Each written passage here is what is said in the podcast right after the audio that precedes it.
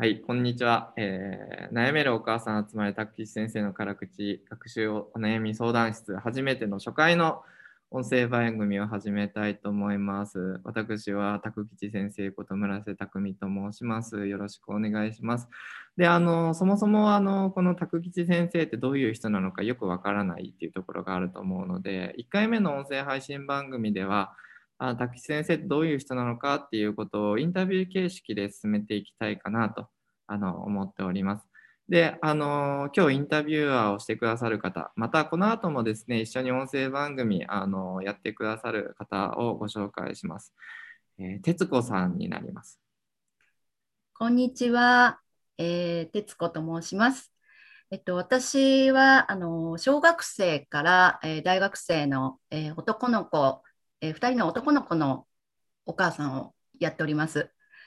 で、えー仕事はあのハンドメイドの作家をしておりまして、えー基本的には家であの、まあ、あの在宅でお仕事することが多いんですけれども、まあ、あのそんな中で、えー、拓吉先生にいろいろですねあの子育て子育てのお悩みだったりとかあと、まあ、勉強子どもの勉強方法とかあとまあ将来の、あの進路とかね進学とかこれからちょっと悩む時期にもなってくると思うのでいろいろ質問したりとかあの相談していきたいななんて思っております。よろしくお願いします。はい。えっと、そんな徹子さんでございますが、あの、今日、あの、インタビュアーとして、また、あの、この後もですね、あの、インタビューしてもらったりとか、あの、いろいろ、あの、一緒にやっていただくことになりますので、よろしくお願いします。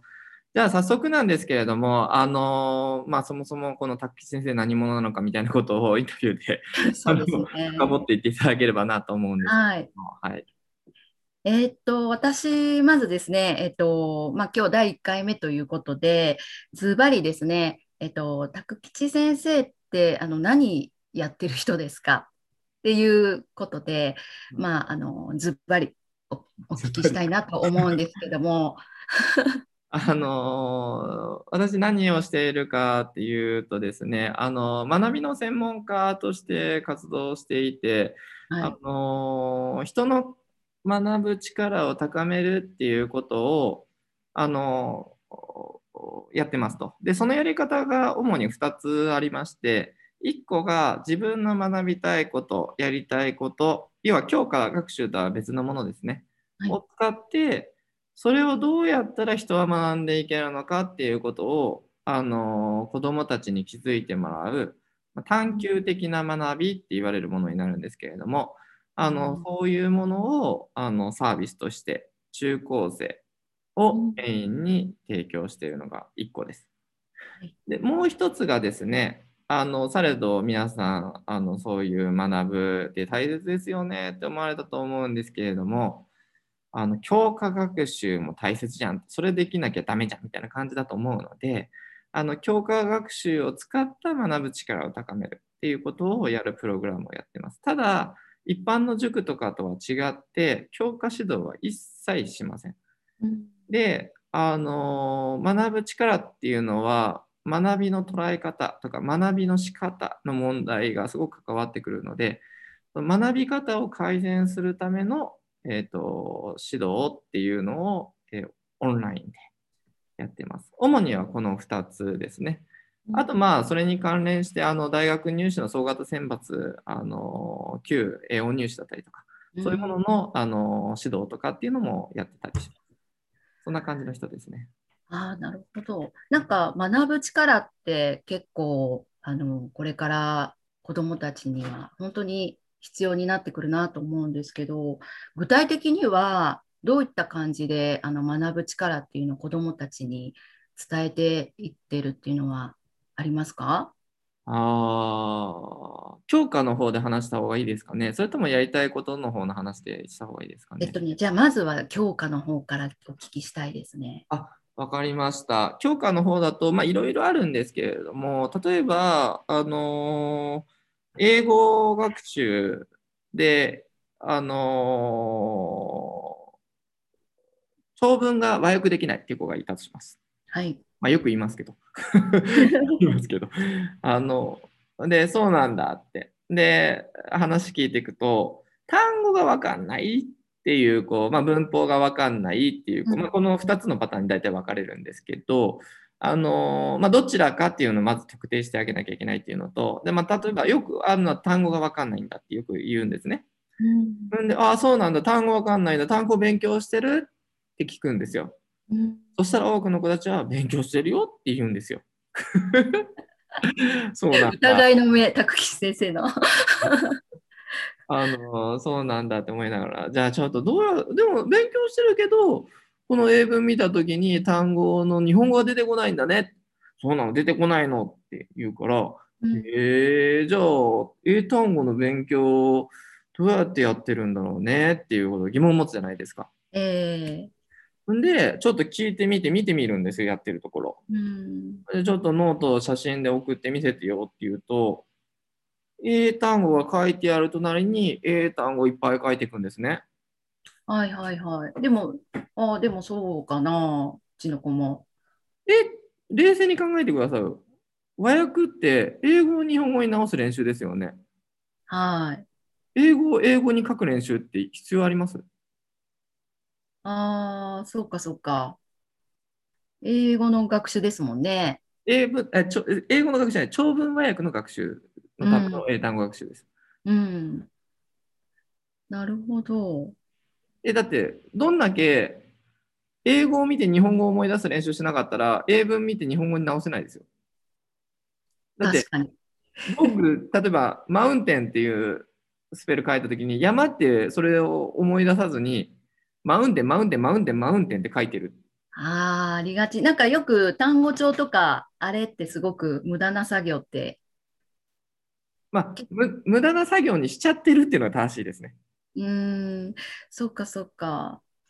結びつけてないんですね、きっと。そうですね。で、うんあのそう、そうやってお話しすると、あの、あ確かに、これじゃ覚えれるはずないわっていうのに気づくんですよ。うん、うん。あ、じゃどうやってやったらいいって考えたときに、あ、英語から日本語に直す練習すればいいやってなりますよね。当たり前ですけど。うん、うん英語見たときに日本語にスムーズに出てくるような勉強の練習をすればいいんだっていうふうになりますよと。なるほど。じゃあ結構一人一人に細かく、あのーご指導というか、あれですね、アドバイスされてらっしゃるんですね。めちゃくちゃ見ますよ。だから全部。ですなね。ななぜその子が成績伸びないかなんて理由があるんで。そうですね。うんこれって結構親では見切れないというか、あの意外に盲点だったりしますね。自分の子供がどういう勉強をしてるのかっていうのは、うん意外と見てないかもしれないです。で例えばなんですけど、今言った英語、英語、英語って書くっていうのも、人によってはそれでいいんですよ。うん、例えば優秀なせ成績学習者たちはどうしてるかっていうと、英語を書いてるけど、その時に毎回日本語を頭の中で出してるんですよ。あだからその子たちにわざわざこういう指導はしなくていいんですよ、そうすると今度は。あ、変換が自動的にできる子とできない子っていう、そのこ見極めも、まあ、頭の中で学習練習してるってことですよ、その子たちは。うんでもあの、できない子たちは頭の中で学習練習せずに、ただの本当に英単語書いてるだけっていうことが起きてるので、だから本当に人それぞれ違うんですよ。なるほど。だから、あ、じゃああの、うんこういうふうにしなさいって言うと、今度その子たちからすると、めんどくさいって話になるんですよ。わかります？うんわかります。あ、そうするとなんか自分の子供はどのタイプかなとか、もうそこからになりますよね。あ、そう、だから、あの、一人一人見なきゃいけないし、そうか。ちなみにさっき言ったあの英単語いっぱい書くっていうのがどういうふうになってるのかなんてい初見で見えても分かんないし多くの親御さんそんなこと見てもあの、まあ、逆にああんたこれ日本語書かなあかんよとかなんか言っちゃって逆に優秀な子たちからするとめんどくせえとか思っちゃうとか全然結構あれですね。拓地拓吉先生、大変な作業をされてるじゃないですか。全然大変じゃないですよ。そんなね、やっぱり一人一人個別にやっぱりあの見ていかれるっていうことですよね。うんまあ、それが僕は当たり前だと思ってるんでうん。だって一人一人違うから見てるものが。ええうん、だってうん英単語見ても、それをマウンテンっていうふうには、マウンテンとは読めるけど、山とは見えない子がいるわけですよ。うん簡単に言うと。だそれ山と見えるようにクレーントレーニングしなきゃいけないのは当たり前ですよね。あだからそういったことに気づいていけるっていうことは結構子どもたちにとっては大きいですよね。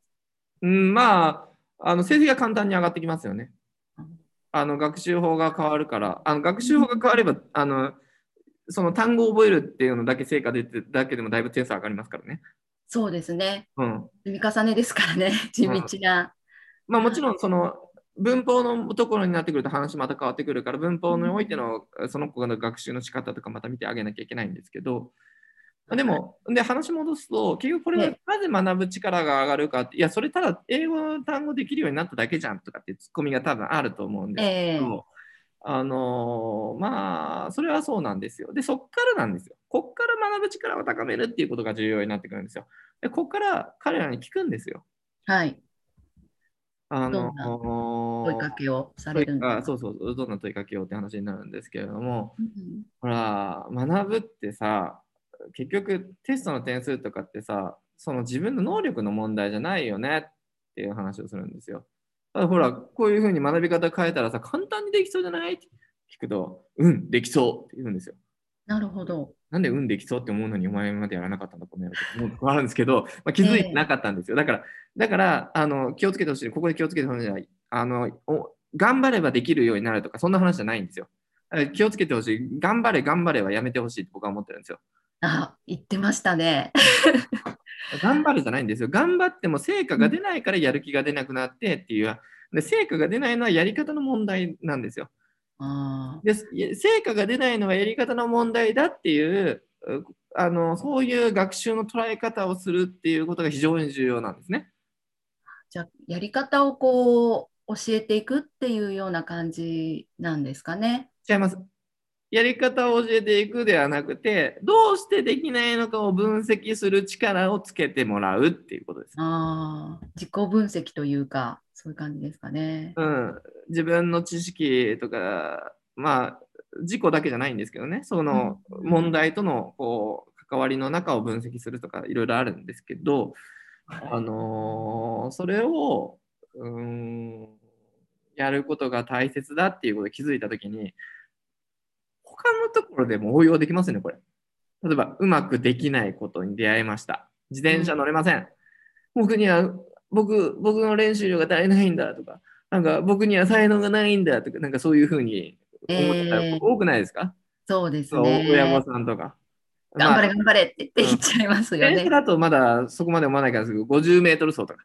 うん。えー、才能ないとか、や、なんか、球技とか、才能ないとか、簡単に言っちゃうみたいな。うん練習が足りんのだとか、ね、まあまあいいけど、みたいな。あの、えそうじゃないと。あの、なぜできないのか、どういう構造になっているのかに気づくっていうことを、うん、あの癖にするっていうことですよね。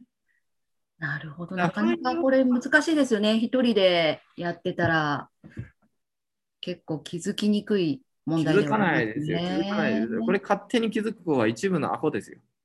一部のアホっていうか、僕なんで気づかないんだろうっていうことをちょっと思ってたんですよ。あのー、なんか自分自身が高校生の時にこう勉強するかって思った時に、あのー、学年真ん中ぐらいから2番手とセンター試験で100点差ぐらいつけた半年間の勉強でですけど、うん、時にななんでこんなに差つくんだろうってちょっと分析した結果、うん、あみんなかとか友達にちょっと調べてた結果、うん、こいつは考えずに勉強するのはすげえなって思って。なるほど、うん、とりあえずやるやるやるみたいな。確かに。まあ、だからそれをそそうして容量が悪いとか容量がいいって言ったりするんでしょうけど。あそうですそうです、えー、その差は何なんだろうっていうふうにはねずっと考えてました。まあ何個かあるのはあのこれ心理学の方でも言われてるんですけど学習感って言われるものになってくるんですね、はい、学習をの見方っていう意味なんですけど見方捉え方とかそういう意味なんですけど、うん、があのー、どうなってるかっていう話で、うん、あのー、勉強っていうのは努力量だとかっていうふうに思っちゃってる子たちは、うん、あのそのなんだろうそういうがむしゃらにとりあえずやるだけでも勉強っていうのはやり方の問題だ、やり方を考えて適したやり方を見つければ大丈夫なん。だって思ってる子たちはそういうふうになりますよね。なるほど。そういったじゃあ、まあ、訓練というか、あの、まあ、英語、今ね、例に例えて、あの、説明していただいたん。ですけど、まあ、英語だけじゃなくて、他の科目もそん。な感じで、あの、アドバイスして見えるそうですね、許可学習ねは。で、なんか日常のいろんなところに応用できるような学びの捉え方に、あの、抽象化させて、抽象化教訓とかって言うんですけど、あのへーそれを子どもたちがまだまた理解してで、それを日常生活に応用するように促すっていう、あの多分すげえことやってるなっていう感じだと思うんですけど、あのね。誰もやってないと思いますね。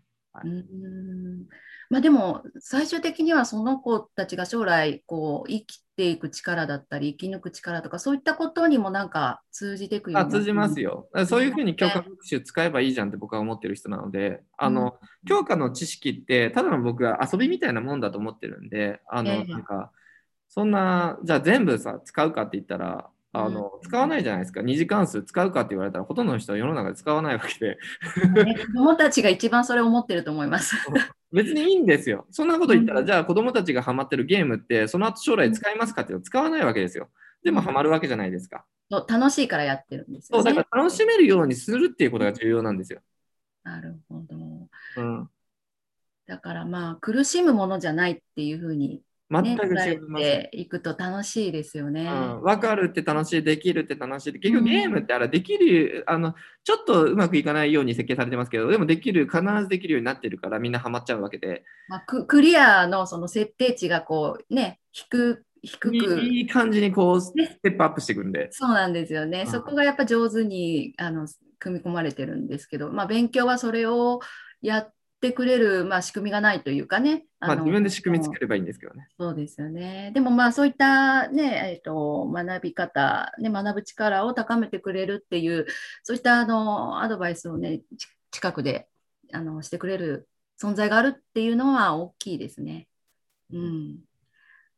じゃあ、あの、一番の方、ちょっとさっき飛び越えて質問しちゃったんですけど、今度、えー教科学習ではなくて学ぶ力を、まあ、あのやりたいことどうやったらあやりたいことでどうやってね、やりたいことって結構子どもたち見つからない子が多いと思うんですよ。まだわ若いっていうのもあるし、その辺はどういうふうにアプローチされてるんですか？やりたいことを、えー、と通じて学ぶ力を高めるっていう話じゃなくて、そもそもやりたいことのサポートしてるときに、やりたいことってどうやって見つけるように促してるんですかって話ですか？そうですね。まずあは、ーまずはそうです。やりたいことがなんか見つからないとか、まあそういう子もいると思うので、その辺はどのようなアプローチ？ああ、うんと、まあ、やりたいことの定義っていうのを、あの、彼ら、彼女たちが、あの、すごくハードル高いにしてるんですよ。ああ、そういうことか。うん、だから、それを解きほぐすっていうことをまずやってあげます。で、具体的にじゃあ、あのどういうふうにハードル彼女と彼らは高めてるかっていうと、一回決めたら変えちゃいけないみたいなことだったりとか、あああ、の職業につながらなきゃいけないとか、うんうんうんしかも有名なんですよ。有名な職業につながらなきゃいけない。保育士さん、看護師さん、弁護士さんみたいな。いやいやいや。まあ固定観念ってやつですかね。プレー野球選手みたいな。まあそういうふうに促しているのが親御さんです。うんが先生です。なんで話戻しますけど、あの子供たちのせいじゃないですよ。なんで、その上で、あともう一つは、じゃあそういうのじゃなくて、自由にってなった時に、うん自由になったやりたいことをやれる自分っていうのが信じれないみたいな。自信がないみたいああ、逆にそうなっちゃうんですね。自由を提示されたときに逆に困ってしまうっていな。う。まあ、道筋ないですしね。うん看護師だったら大学行けばいいでしょう。プロ野球選手だったら野球上手くなればいいんでしょう。みたいうんな。あのある意味難しいですね。一番は、もしかしたら一番。うんだからそのそういういろんな観点からやりたいことっていうのは出さなくなっちゃうんですよ。冷静に考えてみてくださいよ。あの思春期の男の子、女の子と喋れるようになりたいって聞いたら、うんって大概言いますよ。あの1対1だったらね。そうですね。それやりたいことやないかって言って、それから研究すればええねんみたいな話じゃないですか。えええコミュえニケーションの研究なんて、その学校においての、なんか、コミュニケーション得意なこと、得意じゃない子って、男子高校生においてどういうふうな違いがあるのかな、分析したらめちゃくちゃ楽しいと思いますよ。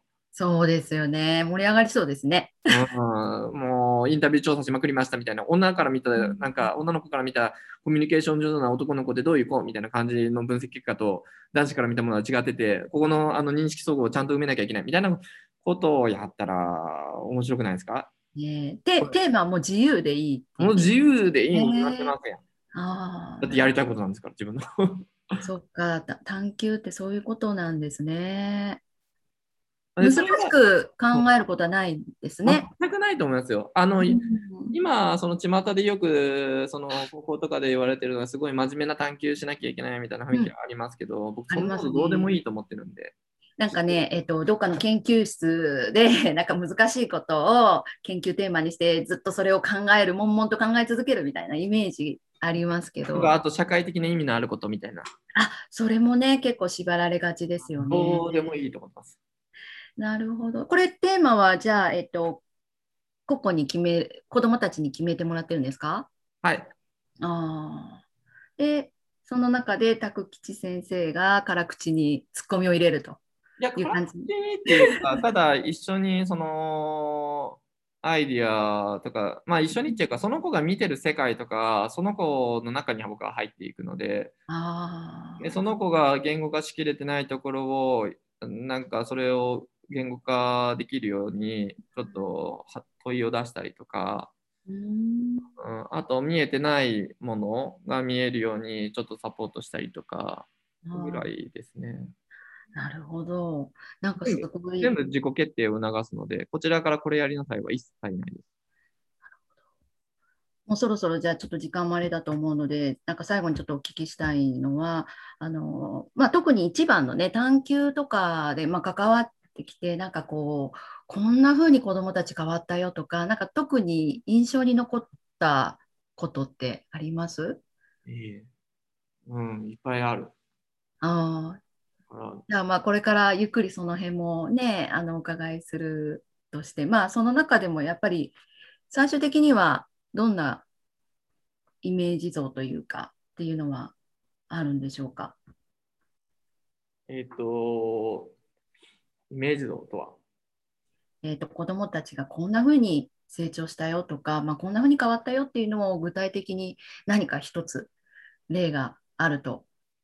ああ、まあ学びたいこと学んでくれたら、まあ、まま学ぶこと楽しいって普通に言うことですか？ね、ああ、そういうことですね。はい、あそれあは大きいですね。なんかそれが当たり前すぎるので、僕のところでは。ああ、学びたいことが楽しいっていうふうに書いていくってことですま、ね。学びたいことが、てか学ぶことが楽しいっていう。あ、学ぶことが楽しいっていうふうに最後。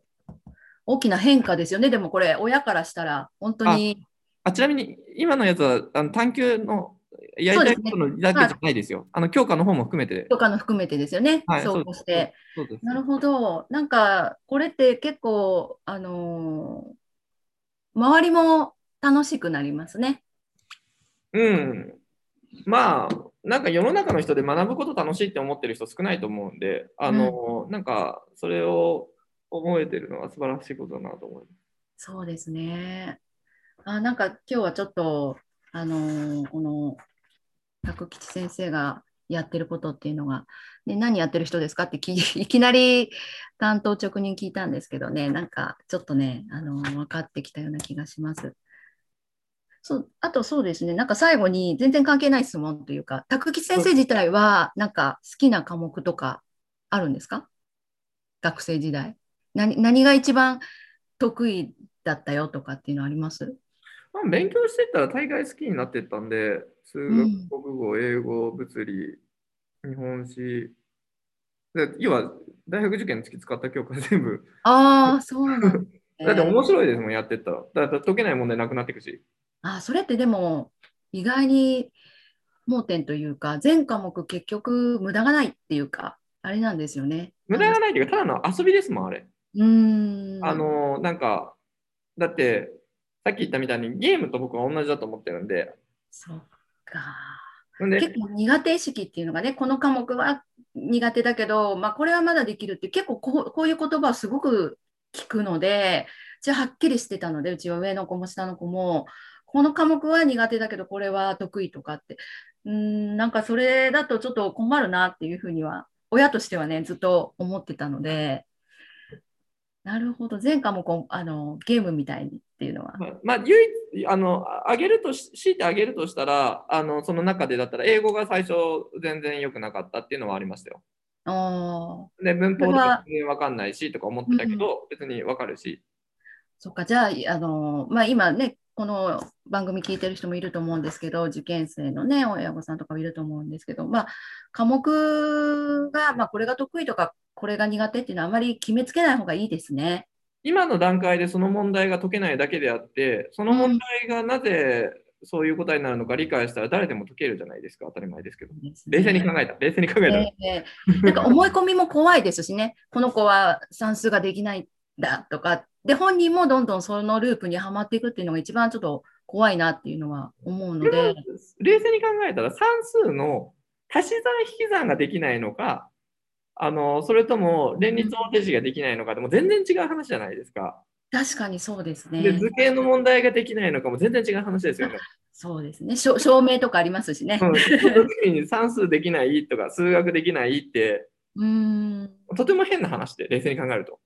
確かにそうです。なるほど。なんで簡単にみんな自分できないって決めつけれるのがよくわかんない。うーんい今できないのはもう間違いないですよ。点数取れない。うん僕だって日本史とか独学でやったんで、最初ええ30ぐらいから高3になってからややり始めてますけど、うんあのそれで最後センター98点なんで、あの今できないっていうのはみんな正しいんですよ。うーん別にそれはどうでもいいことなんですけど、今できないだけのことなんで。そうか、結構あれですね、学び方って重要なんですね。超超重要ですよ。学び方が悪いと自分はできないって思い込み始めるんで。怖いです。思い込みはね、本当になんかその子を一生苦しめてしまうことになってしまうので、うんこれ、今日はちょっと本当にすごい大きなあれですね。あの、でも同じですからね。うーん、そっか。こんな感じで。はい。まだ質問ありますか？そうですね。まあ、あれですね、なかなか自分の子供にはね、あのそういった声かけとか、言葉をかけてあげたりとか、やっぱ決めつけが多いと思うので、親の立場から。うんこの辺はね、すごく、あの刺さるものが今日はね、ありました。なんかあの親御さんが決めつけるのもあの多分愛からなんですよ。ああ、なるほど。その子が傷つかないようにこれはできないことだから大丈夫だよってあげるとあのチャレンジしなくなってその子傷つかないじゃないですかある種。ええうん、だからそのそういう愛が発生してるのかもしれないなとは思いますよね。要はその子のこうこう高いストレス状態を与えない与えることを避けるためにそういうふうな声かけしてたりとか、うん、あのするのかもしれないですね。あの深層心理的にですよ。そんなことめちゃくちゃ思って喋ってる親御さんってそんなにいないと思うんで。そうですよね。良かれと思ってね、言ってることが実は本人のためになってなかったりとか、重荷だったりとかっていうのはよくあることですからね。今、はい毒親とか、ね、そういった言葉も結構ちらほら聞かれたりするので、ちょっとそのまあ辺、お重今回の場合、重荷っていうかあの、その子の才能を蓋するだけっていう感じですけど、重荷には多分ならない。逆に重荷にはむしろあやらなくていいんだって嬉しいと思うので、ああ、そっか。重荷にはならないかな、今回なるほど。状況によってちょっと違うけど。そうですね。あーでもなんか声かけ一つでこんなに変わるんだなっていうのはね、結構勉強になりました。こんな感じで、はい。はい、あのこんな感じで、あのまた次もちょっといなんかどうします？あのこんな感じの質問形式にしますか？そうですね。ことあります？そうですね。なんか、あのー質問、まあ私だけじゃなくて、やっぱり今一番その受験生だったりとか、あともうこういうふうで困ってるとか、いろんな親御さんいると思うので、まあそういった声なんかも拾って、どんどん、あの、田口先生に解決、あの、せっかくなのでしてもらえるといいなっていうふうに思うのであ、まあそういった疑問とか質問、どんどん集めてい了解です。けるといいですね。じゃあですね、あのーまた聞かれてる皆さん、あのーぜひですね、この音声配信番組出演していただいてもいいですし、あの質問をあの投稿いただいてもいいので、ぜひぜひ質問いただければなと思います。あの、意外とためになる話すると思うので、あの、自分で言うのもなんなんですけど、あの、あのぜひぜひ活用していただければ、無料なんで、無料なんで、無料なんで、はい。そこ声を大にして。使ってください。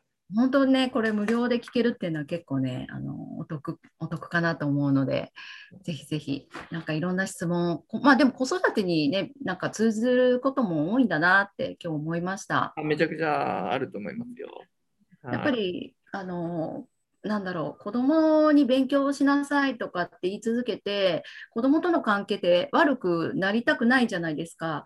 それって、あの、ど、どの親御さんもね、思ってると思うし、でも、やっぱり受験とか、大学受験とか、どんどんこう、迫ってくると、親も気が気じゃなくなってくるというか、結構負のループにこう、はまっていってしまうっていうことはあると思うので、まあ、結構もっと早くね、あの、この無料相談があれば、あの時解決できたなっていうこともあるかなって今ふと思いましたんでね、なんか今、あの、まさにそういったお悩み直面している方がいましたらね、ぜひこちらの方にお悩み、あの、お寄せいただけるといいかなと思います。はい。